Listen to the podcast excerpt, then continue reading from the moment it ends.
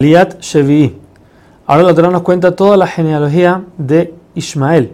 ¿Para qué es esto? Dice Rashi, porque más adelante nos va a servir para saber la cronología de los eventos y entender que Jacob estuvo 14 años estudiando en, la yeshiva de Shem y Eber.